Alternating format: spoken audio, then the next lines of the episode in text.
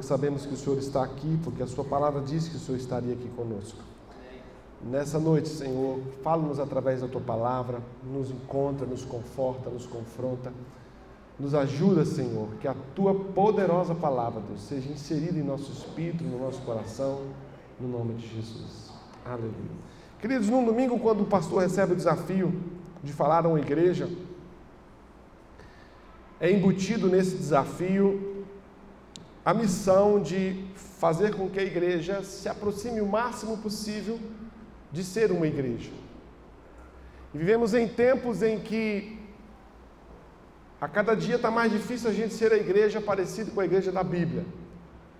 A gente descobre que pseudos igrejas são sendo criadas dioturnamente, igrejas que trabalham até com a possibilidade do pecado. Então, quando um pastor entra num lugar, ele tem que aprender que nós somos igreja sob duas óticas. Nós somos igreja aos olhos de Deus, isso na singularidade de quem somos como pessoa, mas somos a igreja comunidade, isso naquilo que somos no plural, naquilo que somos como corpo, como tudo. Nós só seremos igreja de fato aos olhos de Deus se conseguirmos ser igreja aos olhos da cidade. E só seremos igreja aos olhos da cidade se formos de fato igreja aos olhos de Deus. Então, ser igreja não é um, um, uma missão muito fácil de ser. Principalmente porque há momentos em que ser a igreja significa desconstruir quem somos, para sermos quem Ele é e, sendo quem Ele é, sermos Ele em corpo, na comunidade. Descobrimos que muitas das vezes é difícil ser pastor de uma geração assim, porque Cada um de nós carrega dentro de si uma igreja que se acha sua e se acha a igreja ideal para si mesmo. Quando olhamos para a palavra, descobrimos que esse si mesmo que tentamos agradar com a igreja que criamos é o mesmo si que a Bíblia diz que devemos negar. Então, quanto mais de si mesmo tivermos na igreja, menos de Deus teremos nela. Quanto mais de Deus tivermos na igreja, menos de si mesmo devemos ter nela. Nessa brincadeira de jogo e gandula, a gente descobre que o grande papel de quem está aqui é fazer com que você seja igreja de fato, com que você seja igreja de direito, com que você seja a igreja que o Senhor sonha que você seja. Por isso é que às vezes a gente olha para a nossa realidade cultural, sociocultural, política do país, somos 60 milhões de cristãos e não fazemos cócega na nação. Nós somos 60 milhões de cristãos e não conseguimos mobilizar uma nação ou mudar uma realidade econômica, social, porque somos igreja, uma igreja onde ela é superlotada de si mesmos o tempo inteiro. E o Cristo é excluído dessa igreja. Falar com, uma geração assim, irmãos, para um pastor, é um, é um desafio muito grande. E ainda mais vivemos num tempo em que a nossa geração, a geração presente, ela tem uma dificuldade de aprendizado muito grande ela é uma, uma geração em que ela não enxerga mais com, com, como deveria enxergar. E é uma geração que a sua oitiva é uma oitiva adoecida. É, costumo dizer que nós somos uma geração que escutamos com os olhos. As palavras não são mais, não são mais suficientes para nós.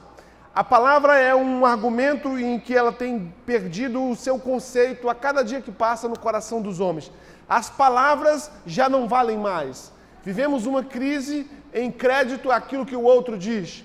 Nós não acreditamos mais no que os políticos dizem, nós não acreditamos mais no que os professores dizem, nós não acreditamos mais no que os pastores dizem e deixamos de, de ouvir para passar a ouvir com os olhos, escutamos com o olhar. Para você entender isso, paga um mico comigo aí, só para você entender. Tá aí? Pega sua mão. Faz assim. Esfrega sua mão. Esfrega, esfrega, ela vai mudar a temperatura, não mudou? Agora você vai pegar uma mão com a temperatura mudada e vai botar no pescoço. Pescoço. Ah. Quase todos vocês fizeram o que eu fiz, mas não fizeram o que eu disse. Por quê? Porque nós perdemos a capacidade de escuta, irmãos perdemos a capacidade de ouvir. E isso gera em nós a pior de todas as crises. Por quê? Porque a fé vem pelo. A fé vem pelo que se ouve, a fé não vem pelo que se vê. Se eu perco a capacidade oitiva, eu perco a capacidade de ter um coração gerado por fé, ou tenho em mim uma falsa sensação de fé. Esses dias me convidaram, pastor, um amigo falou assim: rapaz, você tem um, fala bem e tal, você quer me ajudar a dar um curso de oratória? Eu parei e falei: não, eu, eu tenho um curso novo, eu quero dar um curso novo, se você topar. Ele falou: qual? Eu falei, discutatória. Não somos uma geração que tem dificuldade de expor. Não somos uma geração que tem dificuldade de falar. Essa não é a nossa geração. Me desculpe a, a, a grossa expressão, mas hoje temos uma ferramenta chamada redes sociais que ela deu voz ao idiota. Nós somos uma geração que nós temos facilidade no falar. A gente fala aonde não é chamado para falar, a gente fala o inconveniente de falar, a gente tem facilidade de falar, mas tem dificuldade de, de escuta. Por isso, quando um pastor sobe no altar para falar sobre uma igreja, é muito importante que ele entenda que a função dele aqui é fazer com que você seja igreja ao máximo naquilo que a palavra diz. Dentro dessa perspectiva, há um, uma, escrita, uma, duas cartas feitas a uma igreja, que essa igreja entrou num profundo declínio de crise de sua identidade, que é a igreja em Coríntio. Nós vamos descobrir que a, a Paulo escreve essa igreja, a função de Paulo para essa igreja é alinhar essa igreja ao seu propósito. É devolver a essa igreja a sua identidade, é fazer com que essa igreja deixasse de ser quem ela não deveria ser para ser de fato quem era. Abra comigo a sua palavra, sua Bíblia no livro de 1 Coríntios, capítulo 15, versículo 19.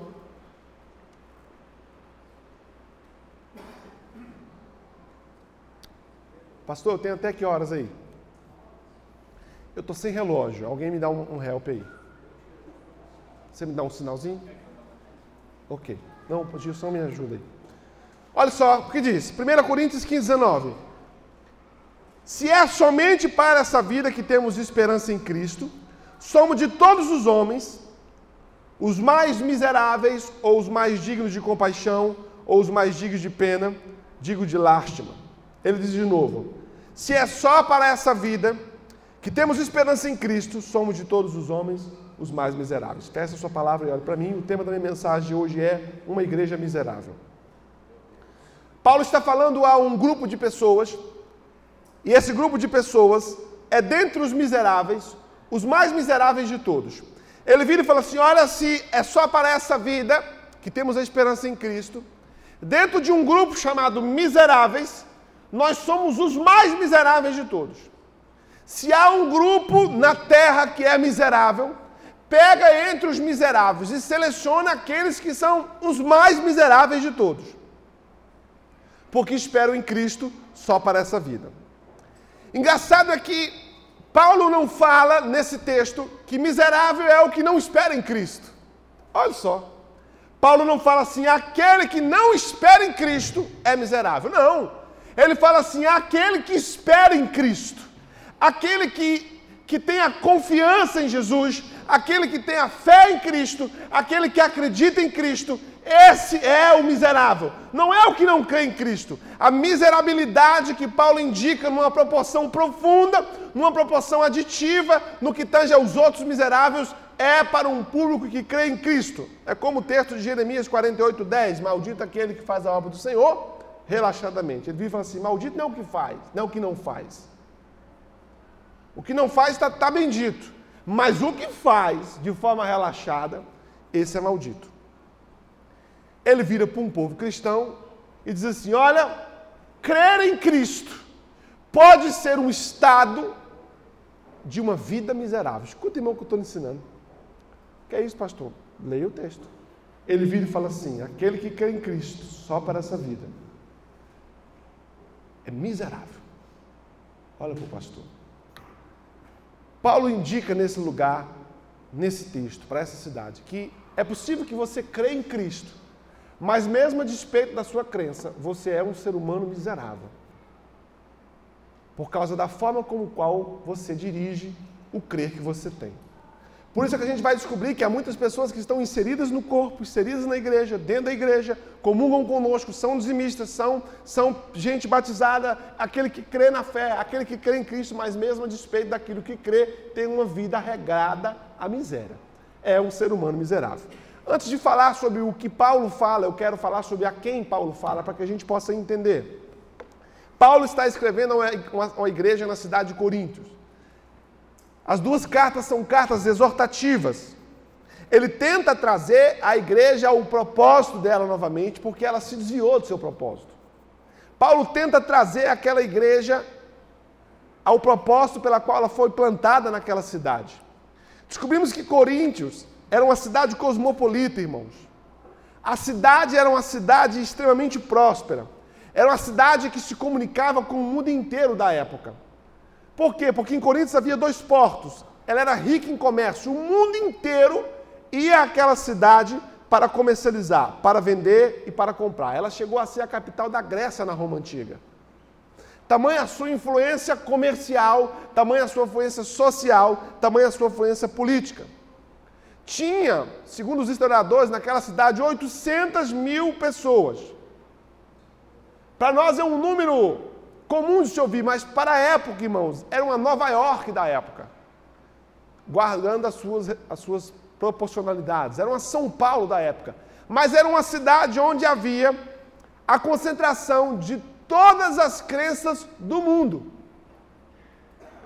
Quando povos interagem em um lugar, você vai descobrir que esses povos carregam consigo a sua cultura e a sua fé. Para você ter uma ideia de como era Coríntios, ela tinha templo para todos os deuses gregos. Tinha templo para Apolo, Dionísio, Vênus, Poseidon, Júpiter.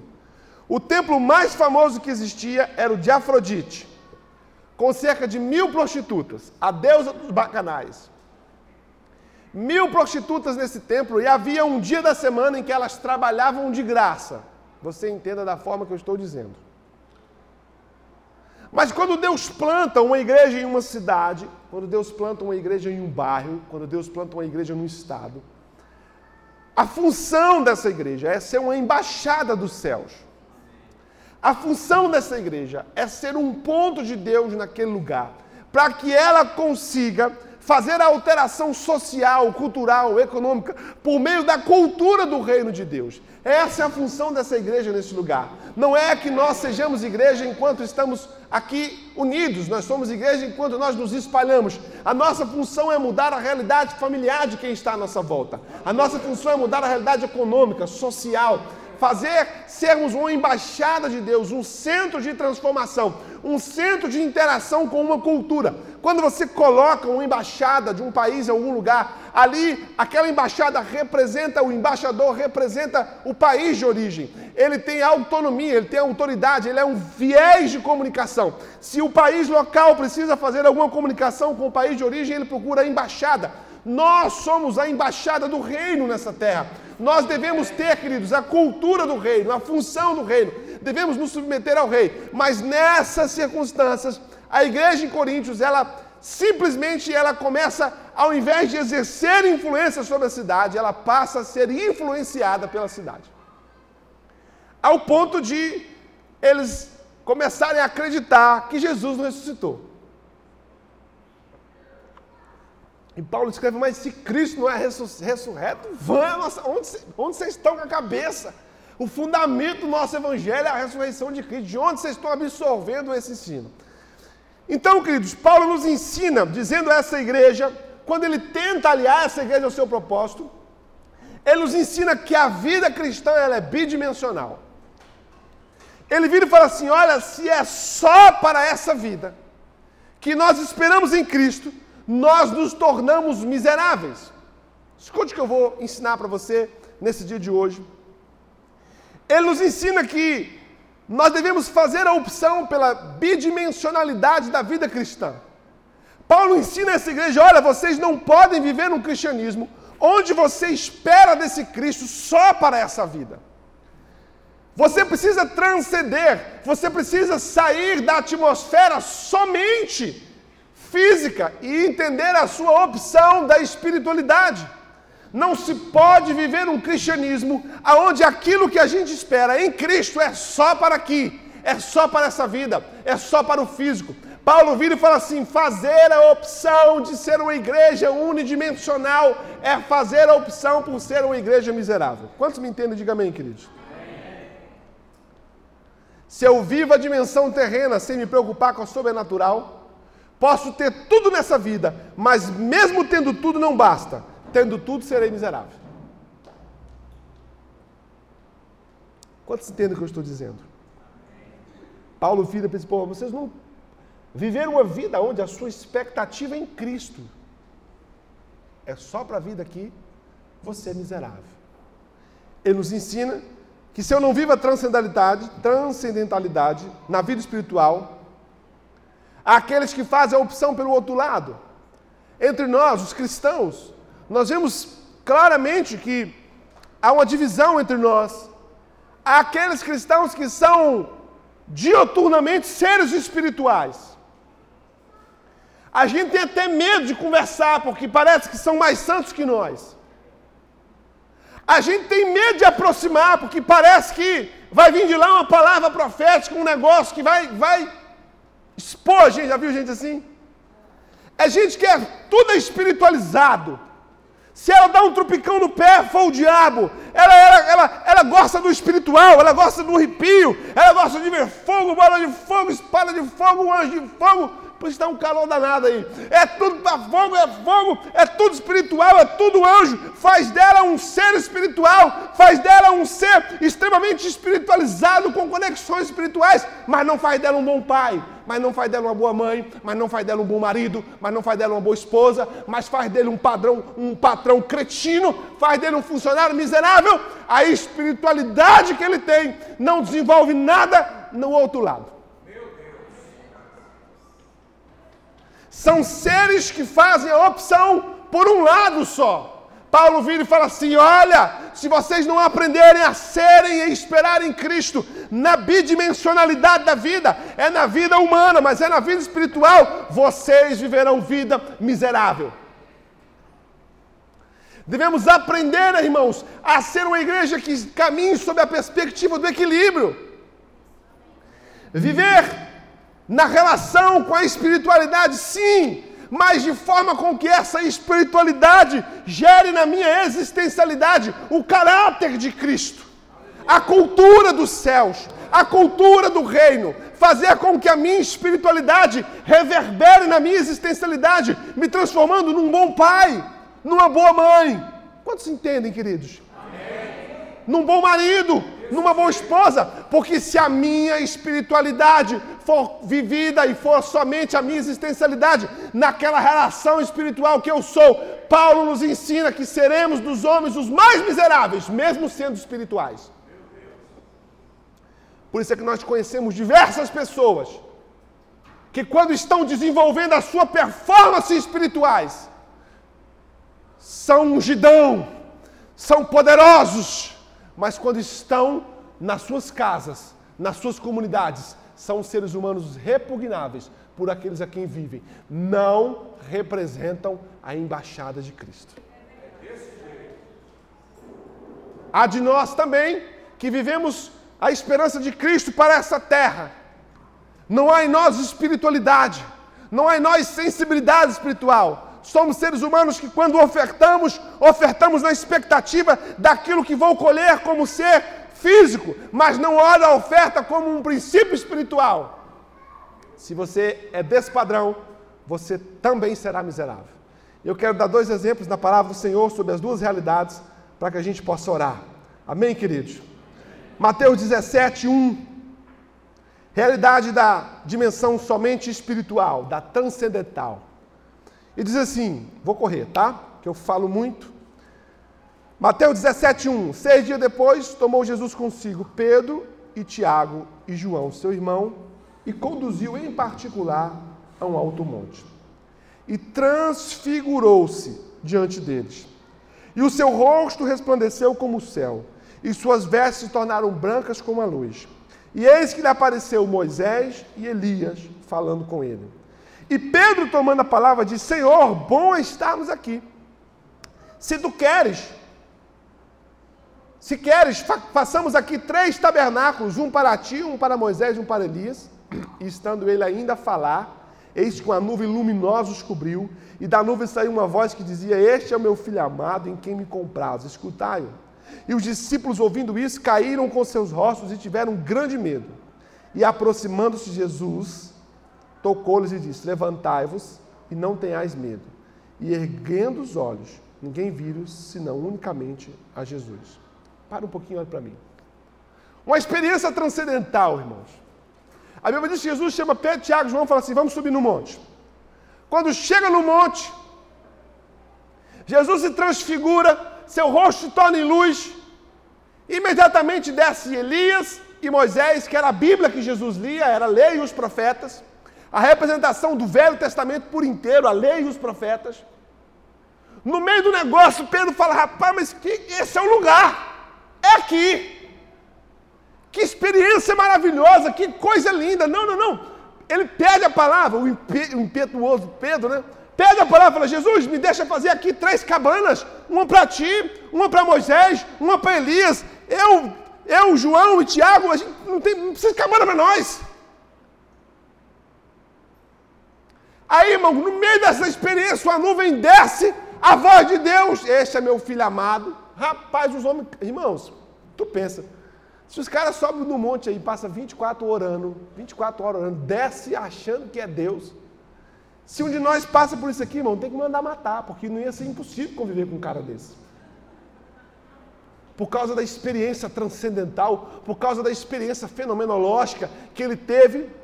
Mas escuta o que eu vou lhe dizer. Jesus ensina que a experiência fenomenal, a experiência transcendental não é lugar de morada. Porque nós fazemos jus à experiência espiritual quando aquela experiência espiritual reflete na nossa vida existencial, no outro dia, naquilo que somos e naquilo que fazemos com a experiência que tivemos. Jesus fala: não vai fazer cabana para ninguém. Aqui não é lugar de ficar, aqui não é lugar de morar, aqui é lugar de experimentar e viver lá fora aquilo que se experimentou. Agora escuta o que acontece na história. Ele diz assim: e descendo eles do monte, Jesus desordenou dizendo: A ninguém conteis a visão, até que o filho do homem seja ressuscitado entre os mortos. Chama os três e fala: ó, é segredo. Não conta para ninguém. Ninguém. Não, não vão se envaidecer com o que vocês viveram. Não vão esfregar na cara dos outros que vocês viveram. E se, depois que eu ressuscitar, vocês tornem público. E os discípulos interrogaram, dizendo: Por que dizem então os escribas, que é misto que Elias venha primeiro. Jesus respondendo disse, em verdade Elias virá primeiro e restaurará todas as coisas. Mas digo-vos que Elias já veio e não conheceram, mas fizeram tudo o que quiseram. Então farão eles também padecer o Filho do Homem. Então entenderam os discípulos que lhes falaram de João o Batista. E quando chegaram à multidão, escuta, aproximou-se-lhe um homem, pondo-se de joelho diante dele, dizendo: Senhor, tem misericórdia de meu filho que é lunático e sofre muito, pois muitas vezes cai no fogo e muitas vezes na água, e, trouxe, e trouxe-o aos teus discípulos e não puderam curá-lo. E Jesus respondendo disse: Ó oh, geração incrédula e perversa, até quando estarei convosco? Até quando eu vos sofrerei? Traz-me aqui. Ele sobe ao monte e tem uma experiência gloriosa,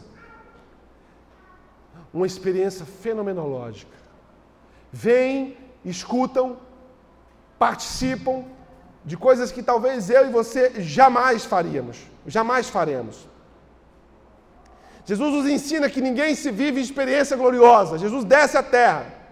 E quando esse povo desce, a primeira coisa que eles encontram, esses discípulos encontram, é um, um homem demoniado. Demônios sai da experiência gloriosa e o primeiro desafio que encontra aos pés dessa experiência é homem endemoniado, são demônios. Queridos, se as nossas experiências espirituais não nos servirem para lidar com os nossos demônios existenciais, as nossas experiências espirituais serão mantidas somente na transcendentalidade espiritual e nós seremos homens miseráveis, como esses discípulos foram. Esses discípulos chegam, descem do monte com um peito estufado. Rapaz, vocês não sabem o que nós vimos. Ah, se, ah, se vocês soubessem o que nós vimos. Ah, se vocês vivessem o que nós vivemos. Peraí, vou dar um pernão nesse demônio aqui. Que nada, irmãos. Eles não conseguem transformar essa experiência espiritual em atitude existencial. Deixa eu dizer uma coisa para você, queridos. Nossas experiências espirituais devem servir para, para nos orientar nas nossas experiências existenciais. Se nós não fazemos com que o nosso espiritual reverbere no nosso existencial, que o nosso espiritual seja só uma experiência transcendental, mas que a nossa vida do dia a dia não sofra nenhum reflexo disso, seremos homens extremamente espirituais e miseráveis. Quando nossas espiritualidades não nos capacitam para gerenciar as nossas existencialidades, nos tornamos homens perversos sem fé. Além de causarmos sofrimento a Cristo pela nossa incapacidade de crescer. Jesus vive e fala assim: Mas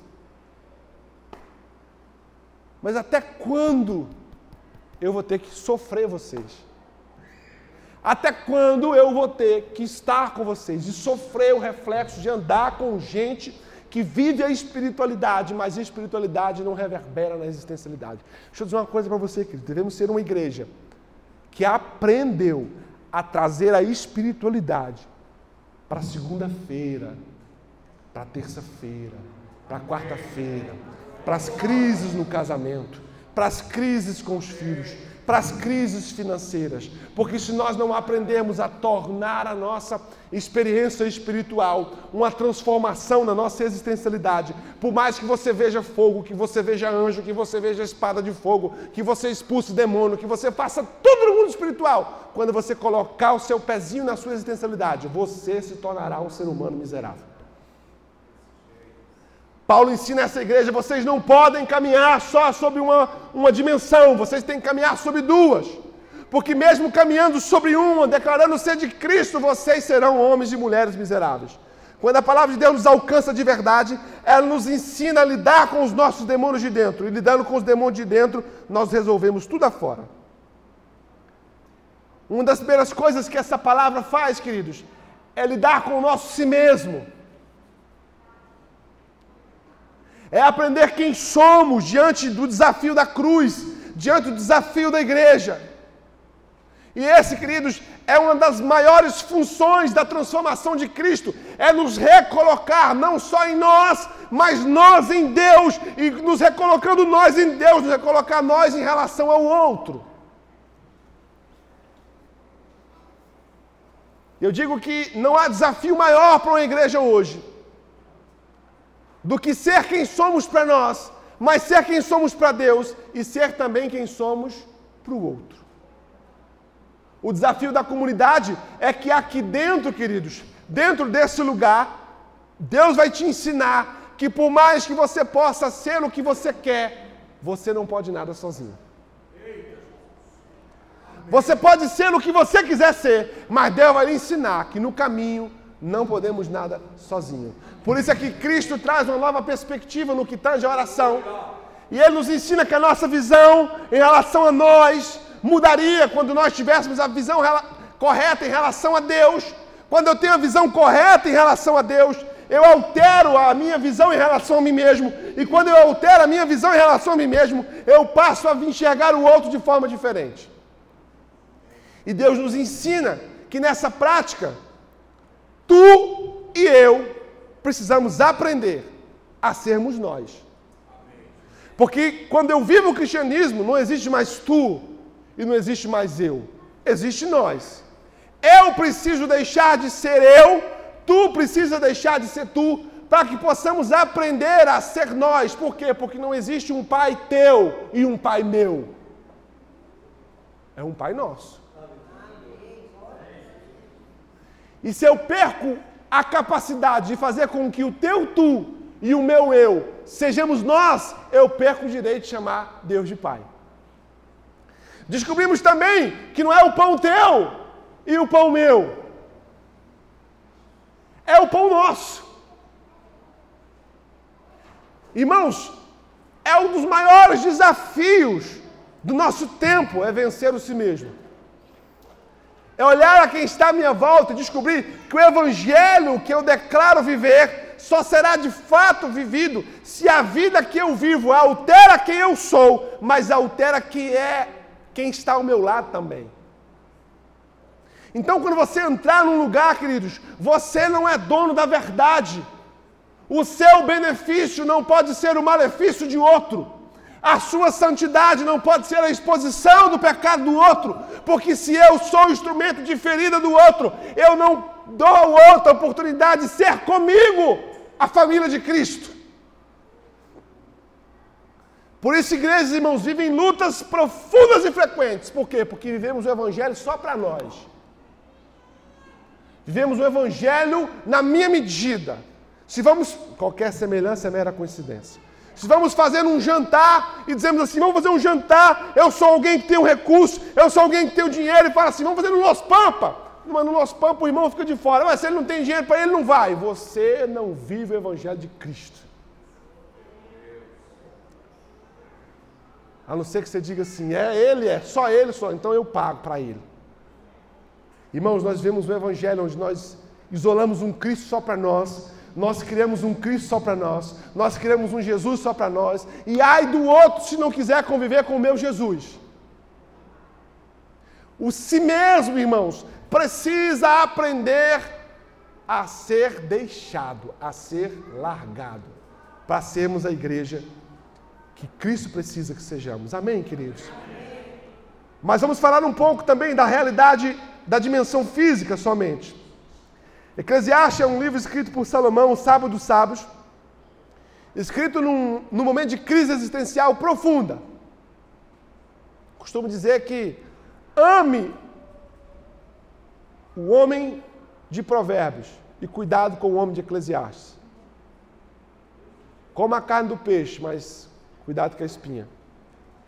Eclesiastes é um livro escrito num momento de crise, depressão, de chegar a um fim de um ciclo em que ele olha para trás e fala assim: eu, eu, eu fiz achando que era o feito correto, mas chega ao final frustrado com o resultado feito.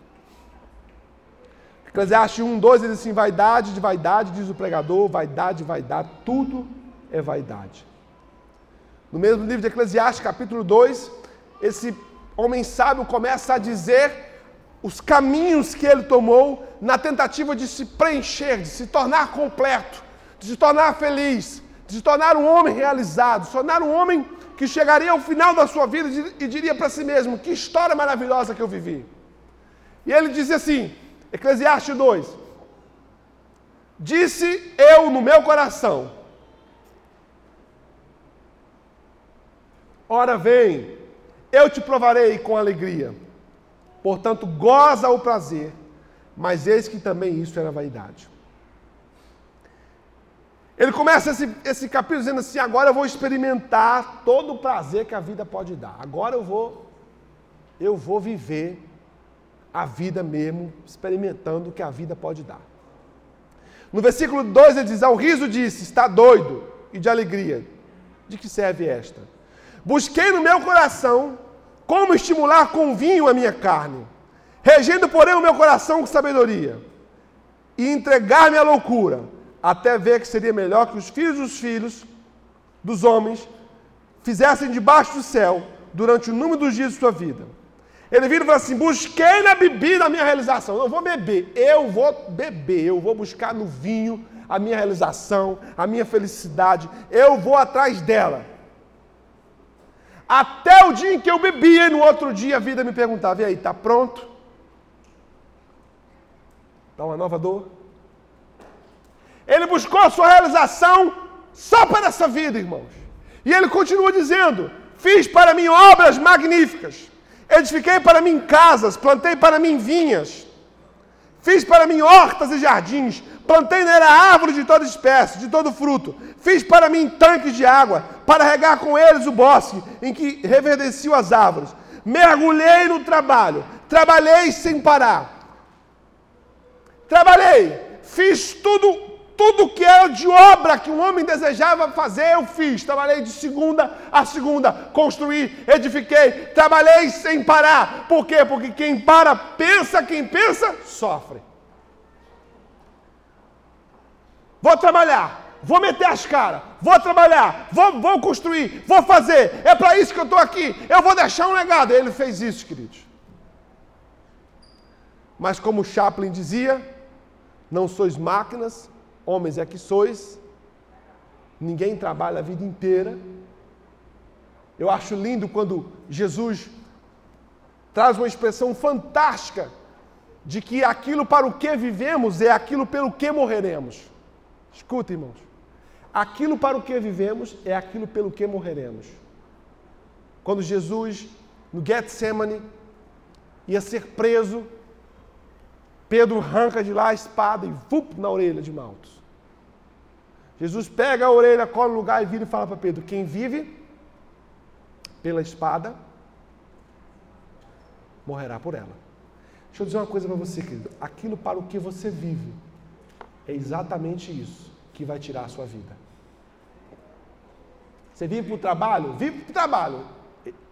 Espera, a conta vai chegar. Ah, eu vivo, eu vivo, eu sou, eu sou empreiteiro, eu vivo. Você pode esperar. Aquilo para o que você dedica a sua vida é aquilo que vai tirar a sua vida.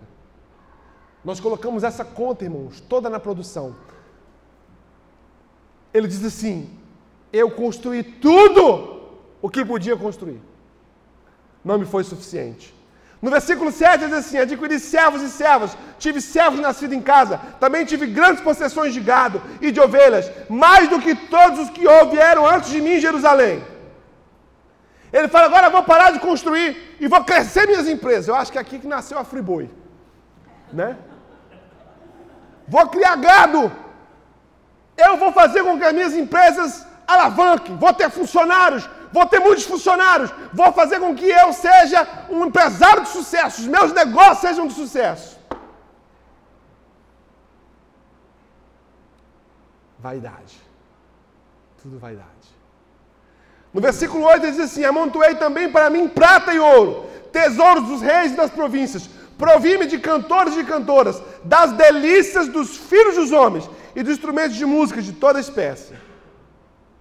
Enveredou pelo mercado financeiro, tesouro, dinheiro, ostentação, quis ser bajulado, quis uma mulher, não foi suficiente, quis duas, não foi suficiente, quis cinco, não foi suficiente, chegou até mil. Tudo aquilo que sua riqueza poderia te dar, a nível de prazeres do corpo ele teve. Ao final ele vira e fala assim: não preencheu o meu vazio. Tenho tudo que o homem pode ter, mas mesmo a despeito de tudo que tenho, sou um homem miserável. Somos uma geração, queridos, que nunca vimos tamanho enveredamento pelos prazeres da carne. pelos prazeres do corpo. Hoje, o prazer do homem ele, ele é obtido com facilidade. Vivemos em função de ter prazer e alguns vivem em função de dar prazer. Vivemos em função de acumular riquezas. Paulo fala para essa igreja: se vocês viverem um Cristo só para essa vida, vocês experimentarão uma vida de miséria. Por mais que seja em nome de Cristo.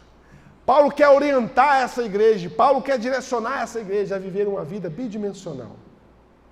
Que tudo aquilo que você vai experimentar nesse mundo, irmãos, a nível de luxo, a nível de prazer, a nível de gozo, a nível de alegria, seja guiado e orientado por aquilo que você experimentou na transcendentalidade espiritual. Que você viva na sua vida física a vida física de prazer, mas segundo aquilo que a sua vida espiritual foi inserida em você, no seu espírito, pela palavra de Deus, pela experiência sobrenatural. Porque se nós caminhamos, irmãos, como uma igreja, somente visando as coisas desse mundo, por mais que nós visamos tudo, por mais que nós queremos que Cristo nos prospere, nos abençoe, nos dê, mas se a visão for só para esse lugar, queridos, Paulo nos ensina que somos uma igreja miserável. Eu quero trazer nessa noite para encerrar que nós possamos ter uma vida de equilíbrio, queridos. Que nós possamos ressignificar nossos valores que nós possamos colocar as coisas no lugar, Que nós possamos ter uma vida boa aqui, irmão, sim, mas sem soltar os braços na vida espiritual, sem soltar os braços na vida dedicada à palavra, dedicada ao jejum, dedicada à oração, dedicada às leituras da madrugada, aos dias de madrugada orando. Sim, eu preciso disso. Mas eu também não posso ser só um ser humano espiritual um ser humano que a minha espiritualidade me separa do meu irmão, me torna um ser superior ao pecador, me torna alguém que tem mais relação com Cristo. Se eu tenho mais relação com Cristo, eu não devo me relacionar com você. Somos uma igreja doente. Temos no Brasil as vertentes. Temos no Brasil os irmãos da filosofia, da sociologia, que acreditam na transformação da igreja pelas obras e temos os irmãos do reteté, que tudo é fogo, que tudo é visão, que tudo é oração. Que tudo é profecia. Eis que o vento do teu frio, teu... eu vi essa. Eis que o fruto do teu ventre é menino, mas se tu duvidar, vai nascer menino. Ah, mas aí é fácil coisa. Aí, até eu. Preciso ser espiritual, preciso. Preciso estar linkado ao Espírito, preciso, mas isso não tira de mim a minha existencialidade. O ser espiritual que eu sou, a relação que eu terei com Deus e com a Sua palavra e com seu Espírito, me fará um homem melhor, me fará uma mulher melhor, uma mulher que ame o meu marido, uma mulher que esteja na mesma missão que o meu marido, uma, com o meu não, com o seu, né? Uma mulher que esteja, que cuide do meu marido, uma mulher que seja um amparo, que seja ajudadora, que cumpra o seu papel segundo a palavra, um marido que seja também um responsável pela sua família, um cuidador, um protetor, um supridor, um homem segundo a palavra. Irmãos, o povo olha para nós e não vê em nós a Bíblia que nós declaramos ter. Por quê? Porque nós somos um reflexo que se opõe ao que a palavra diz. Os nossos casamentos não são testemunhos para ninguém. A nossa vida financeira não é testemunho para ninguém. A nossa forma de criar os filhos não é testemunho para ninguém. A nossa postura com os nossos colegas não é testemunho para ninguém. Declaramos uma fé mentirosa, irmãos, porque não tem espiritualidade. O mundo precisa, espera ansiosamente que nós, os filhos da luz, se manifestem. Deixa eu dizer uma coisa para você. Paulo repreende essa igreja dizendo: Olha, vocês são miseráveis porque não são bidimensionais. Quando você entra nesse lugar, você tem uma expectativa espiritual ou só uma expectativa existencial? Você vem para esse lugar porque você precisa de Deus ou porque você quer buscar a Deus. Você vem para esse lugar porque você precisa que Deus responda ao seu chamado, ou você vem para esse lugar porque você ama a presença dEle porque você reconhece o que ele fez naquela cruz, porque você quer aprender de Deus, porque você quer se aprofundar em Deus, porque você quer ser cheio de Deus. Não é porque aquilo que você vai ter a partir desse relacionamento com Deus, mas é porque você terá de forma correta estando mergulhado em Deus.